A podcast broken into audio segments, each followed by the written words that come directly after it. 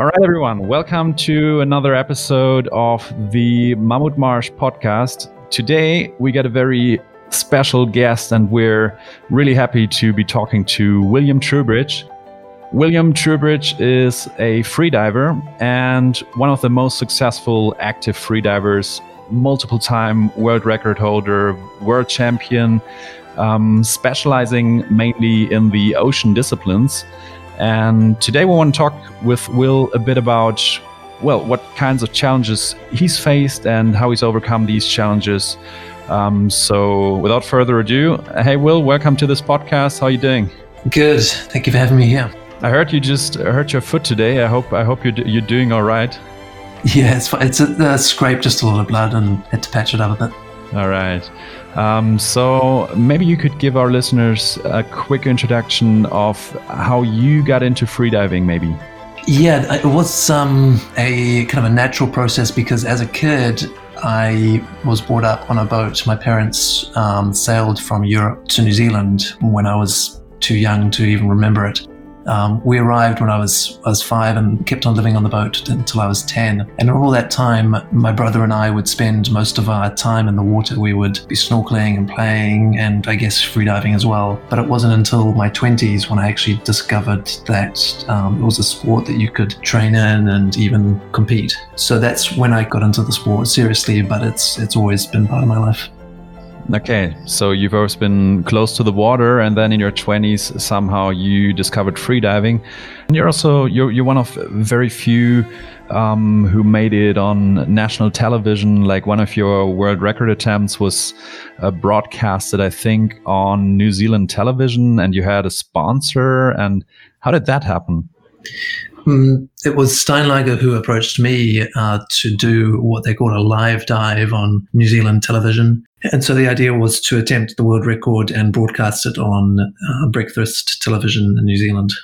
How did that go?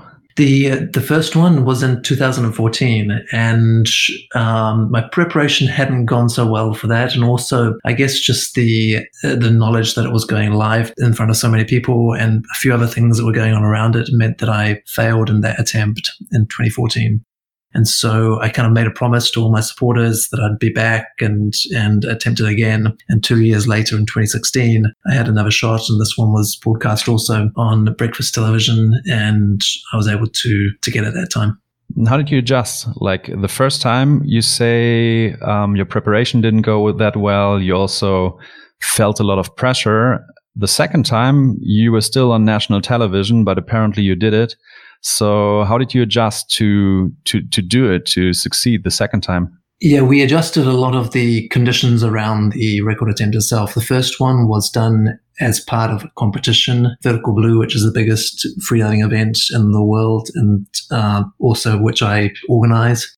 And so there's a lot of stress involved in running that and putting it on. So that combined with the record attempt and trying to perform was a little too much. And the next time we did it in 2016, I ran it exclusively just as a record attempt by itself. And so I was able just to focus purely on that. I had a, a, good team around me who was supportive.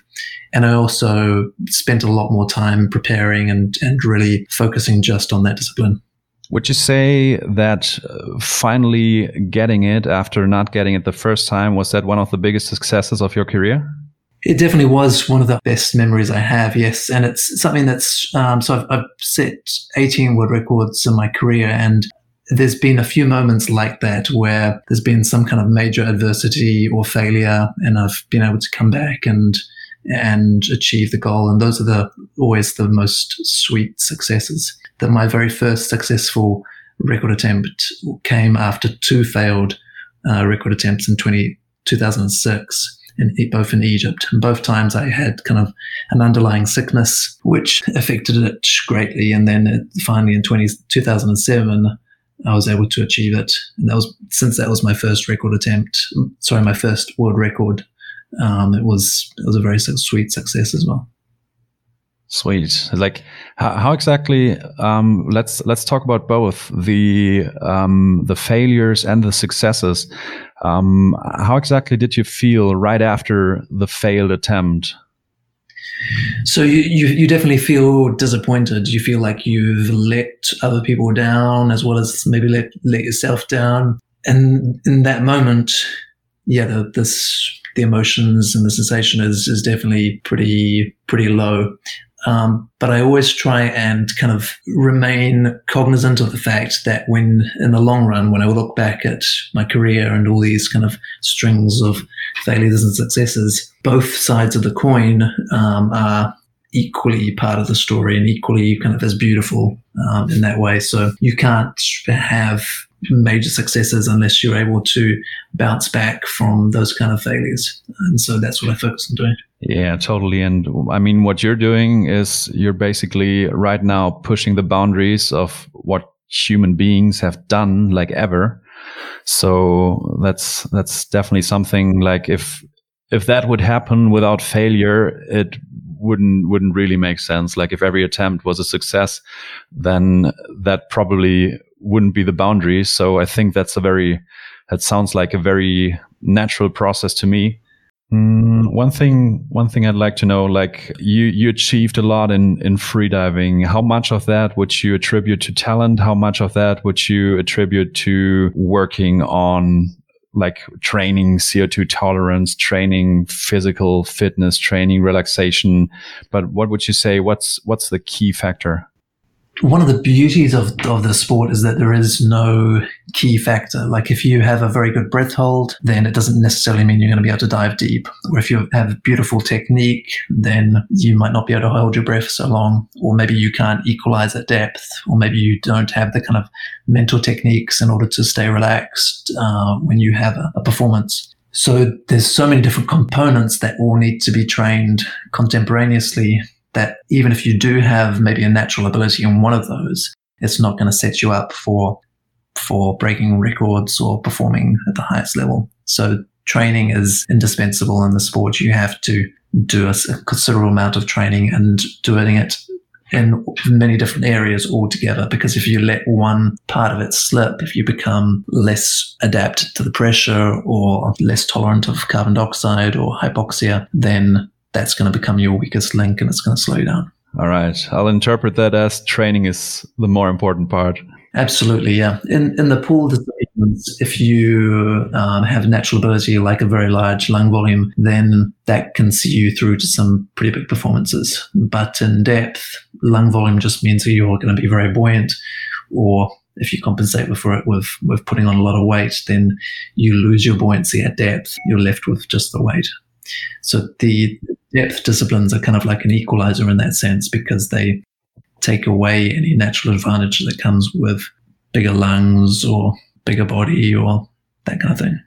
I am really interested in the entire training part and, and mental training and everything because I've read one of your writings and um, you said that you're programming action and decisions to your subconscious mind so you don't have to think about them, but they actually happen while you're doing the dive.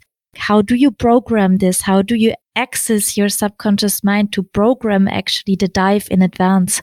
Right. Yeah. It's an interesting question. Um, basically what we want to do is create like a script for the dive so that when you actually come to to perform it then you don't have to think about things or kind of use your rational processing mind to make decisions decisions obviously slow you down use more mental power and they open up the way for for errors so if everything is is already pre-decided and scripted then you can be in that flow state which make, means that you're much more relaxed, you're less prone to errors, and the dive is much more likely to be successful. So the way that we script the dive is by telling the subconscious what we want it to achieve. And you can do that via visualization and um, positive affirmations, so mental techniques where you well before the dive, even the night before, you sit down or lie down and, and kind of think through and visualize and picture everything that you want to happen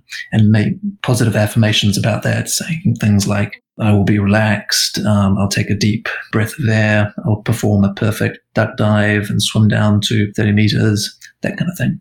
Uh, the other way is obviously through repetitive training and programming the muscle memory, you can make actions and technique completely auto- automatic. So you don't need to think about how many strokes you take before you enter the free fall phase or the position of your hands or your body. All of those things just happen by themselves autonomously. So through those two techniques, yeah, we can reach a point where you don't need to make any decisions during the dive. You're just reading off the script and you can shut down the mind or do something kind of mundane like count your strokes or sing a song in your head or something, but you don't need to to kind of be involved or engaged mentally. So, what do you do while you're diving? Do you sing a song? Yeah, sometimes I'll just like kind of hum a, a really simple, mundane tune, or or um, yeah, in the ascent, I might count, try and count my strokes. Although the narcosis sometimes means that I have a hard time even doing that. But yeah, you would just want to give it a technique that um, is easy and doesn't consume much oxygen for your brain to be doing. Uh, it's kind of like giving a, a baby a, a dummy, a pacifier. Because if your mind doesn't have a task, doesn't have something to do, then it's prone to kind of thinking about, oh my God, how deep I am, or where are my safety divers, or uh, kind of negative thoughts might pop into your head. But if you have just this really simple, easy task, then it keeps it occupied and it keeps those negative thoughts out. That's really interesting. So it's actually a mix of uh, focus and distraction. Yeah, more or less. There's not too much too much focus. Um, it's more just distracting the mind so that you you aren't kind of focused on what you're doing at the moment, so that you're just kind of drifting along and in that flow state. So basically, you're programmed to do it anyway because you've visualized it so many times and you trained it so many times, and then you distract yourself from the hardships, basically. Yeah, yeah, more or less. And how do you train that? It seems really hard to me to distract your mind and to not be thinking of the, of the one thing that's so prominent, that's like forcing itself into your into your awareness. How do you how do you train to actually achieve that? To actually distract yourself when like your whole body's screaming. In a deep dive, there isn't actually as much of the difficult sensations or the urge to breathe because of the effect of the pressure. So as you go deep, the partial pressure of oxygen actually increases and the carbon dioxide becomes mildly narcotic, which means that it kind of takes away the edge of any, of any strong urge to breathe having said that, there are dives when, yeah, it uh, becomes a lot more difficult, especially on the ascent, towards the end of the ascent. But for the most part, if you're well trained and you're comfortable about the dive you're doing, then you can be very relaxed and experience a dive as, as almost all pleasurable. The focus is more on just kind of not letting yourself slip into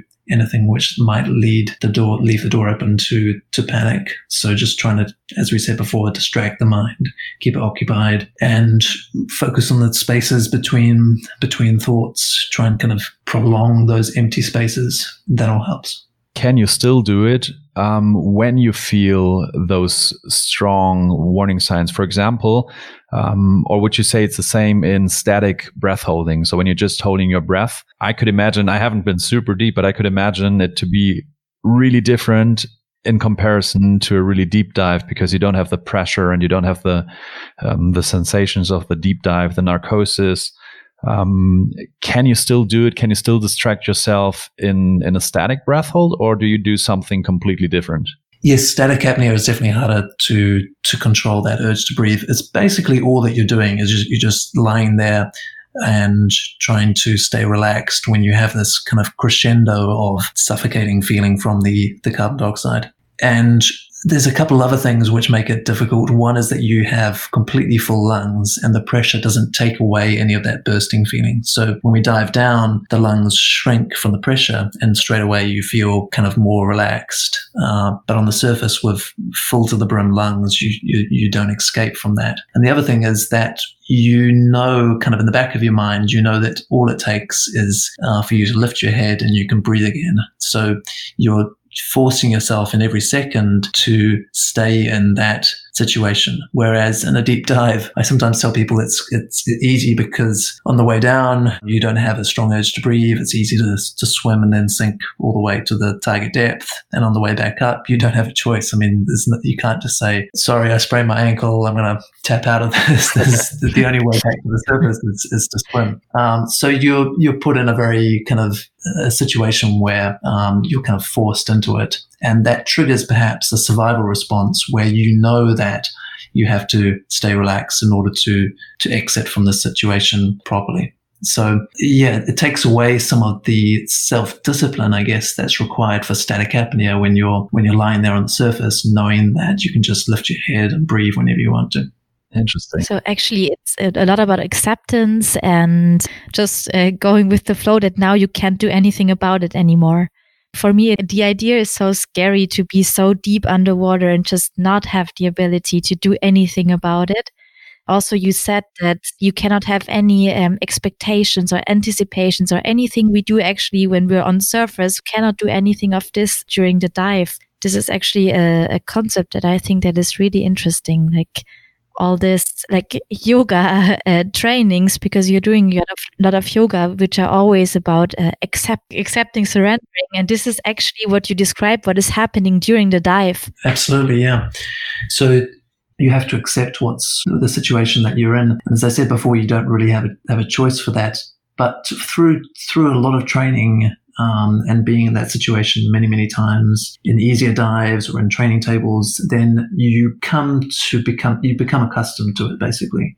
Uh, so if someone had thrown me into the water when I'd never free dived before and taken me right down to 50 meters, obviously I would I would panic like anyone else would. So it's only through hundreds, of thousands of dives and kind of very slowly, incrementally building up that comfort with being at depth and making that a place where I'm happy and feel safe and accepted. Then you achieve that kind of state where you can be like that even in a record attempt. But as in any sport, it's an incremental process that just takes a lot of, lot of time so when you're actually down there, is this a moment where you would be okay with dying? This is a very weird question, but uh, because you're talking so much about accepting and like detaching from everything. So is this a moment where you would actually even detach from life? I'm not so sure about that. Um, as I say, I'm, I'm definitely kind of in the moment comfortable and you, you feel kind of aligned or you feel like you're in the right place, like you you're doing something that you should be doing. But there's, there isn't so much a feeling of kind of acceptance of death in that, I don't think on the way down in the descent when we enter the free fall phase, so when we are negatively buoyant to the point where you can just stop swimming and sink, in that phase, you have to let go of, of everything. You have to let, let go of the idea that, that you need to breathe, that you're of what you're doing, that it's going to end. So if you're even kind of anticipating that point of arrival or the maximum depth, then you won't be as relaxed or as kind of integrated into the water. So you have to let go of everything. But it's not, there's a distinction between that and embracing death, I guess. Um, you're just letting go of being terrestrial or um, hmm. needing to breathe. And then when you turn around, at the base plate or the, at the bottom, then the ascent is kind of an expression of the desire to live, of your desire to get back to the surface. Sometimes I, I tell myself as I'm going into that phase to kind of thrive on that challenge of, of getting back to the surface and swimming as, as perfectly as I can. So any kind of thought, like if a thought like that does go through my head, like sometimes as I'm taking my last breath, I might it might pop into my head this could be the last breath that you ever take those kind of thoughts are always going to have a negative effect and i try and just let them slide through and and out the other ear kind of thing. But I'm definitely not embracing that so much. Wow. So you're there are actually times when you're having that thought? You, you know how our minds are. It's like if you if you tell yourself not to think of a purple elephant, it's the first thing that's going to pop into your mind. And so yeah. your mind knows that the, that those kind of thoughts are going to um, put a spanner in the works. So those are the kind of thoughts that are always going to pop up. And when you understand that, when you just accept that you are not your mind, it's just this kind of factory that pumps out thoughts. Mm. When we just witness our daily lives, then then you can just let those come and go and and not get hung up on any of them. So yeah, as soon as I have a thought like that, I just don't try and obstruct it or, or fight or argue with it. I just kind of try and just let it slide by. Do you do the same with feelings? Do you, do you have a similar ability to detach from feelings? Like, for example, if you feel, or do you ever feel fear, stress, doubt right before you go down? And if you do, can you detach yourself the same way from those feelings? Yeah, the feelings are always going to be a lot more tricky because they don't just give you negative thoughts or, or thoughts in general, but they also have a hormonal response where they will accelerate your heart rate or activate your different parts of your body. So yeah, they're a lot more difficult to control, especially stress, the anxiety around performance, the fear of failure, those kind of things. And, and most of the mental techniques I have are targeted at trying to control those effects. How do you do that? How do you how do you control feelings? Would you say that's just a matter of training, training, training, and getting more comfortable and getting more confident in your abilities? That's definitely part of it. But then we also use like targeted mental techniques, such as kind of mantras or trying to focus on purely on the present moment and what you're doing in that moment to detach yourself from other stresses or, or things that might take you down the, the, the route. And also, any mental te- technique that you have to combat the emotions and stress, it kind of has a shelf life. So, after a while of you using that technique, it starts to lose its it starts to lose its effectiveness, its function a little bit. And so you have to have this kind of arsenal of different techniques that you can rotate or draw on or adapt um, so that you are kind of ready for for any situation. It's kind of like how if you listen to your favorite song 20 times in a row, it's no longer your favorite song. Um, the same with mental techniques. You have to have quite a few different songs that you can call on so that your, your mind stays um, stimulated by them and they, they retain their function. That's, that's really Very interesting. Is there a mantra or something you could share with us against, I don't know, fear or doubt, whichever emotion you would like? So the one that I used for that successful record attempt in 2016 um, was the, the phrase "now is all." So just to try and really put me in the present moment, reminding myself that there is only the present. The past is gone and done, and the future is is imaginary. Every kind of scenario that we can picture, whether it's successful or failure, is just fantasy for now. And so, yeah, just now is all. Just bring me back to that present moment. And then what you're actually doing is that you repeat this constantly in your head, or how does it work with the mantra? Whenever you feel yourself starting to kind of that, that first tug that maybe is pulling you towards those, the stress or the emotions, then you can just, it's, it's just this kind of phrase that is repeated in your head. Um, and it has a kind of a relaxing effect if you if you say it repetitively. In the past, I've had mantras that I've said during the actual dive to get myself more relaxed as well. I would be interested in um, one thing. Um, you've given a TED talk. I really, really highly recommend that TED talk, and I've sent it to many friends who didn't know anything about freediving. Just it's it's just a such a such a brilliant just introduction and uh, like walkthrough of what you do in a deep dive, at least.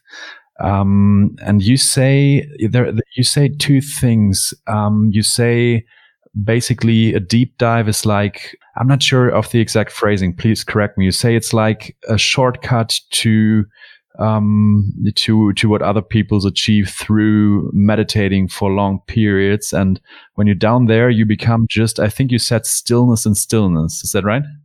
Yeah, so in, in meditation and mindfulness, we are trying to achieve a state where we are kind of empty minded, where we're not following a train of thought and kind of wound up in that train of thought. We're just observing ourselves empty minded.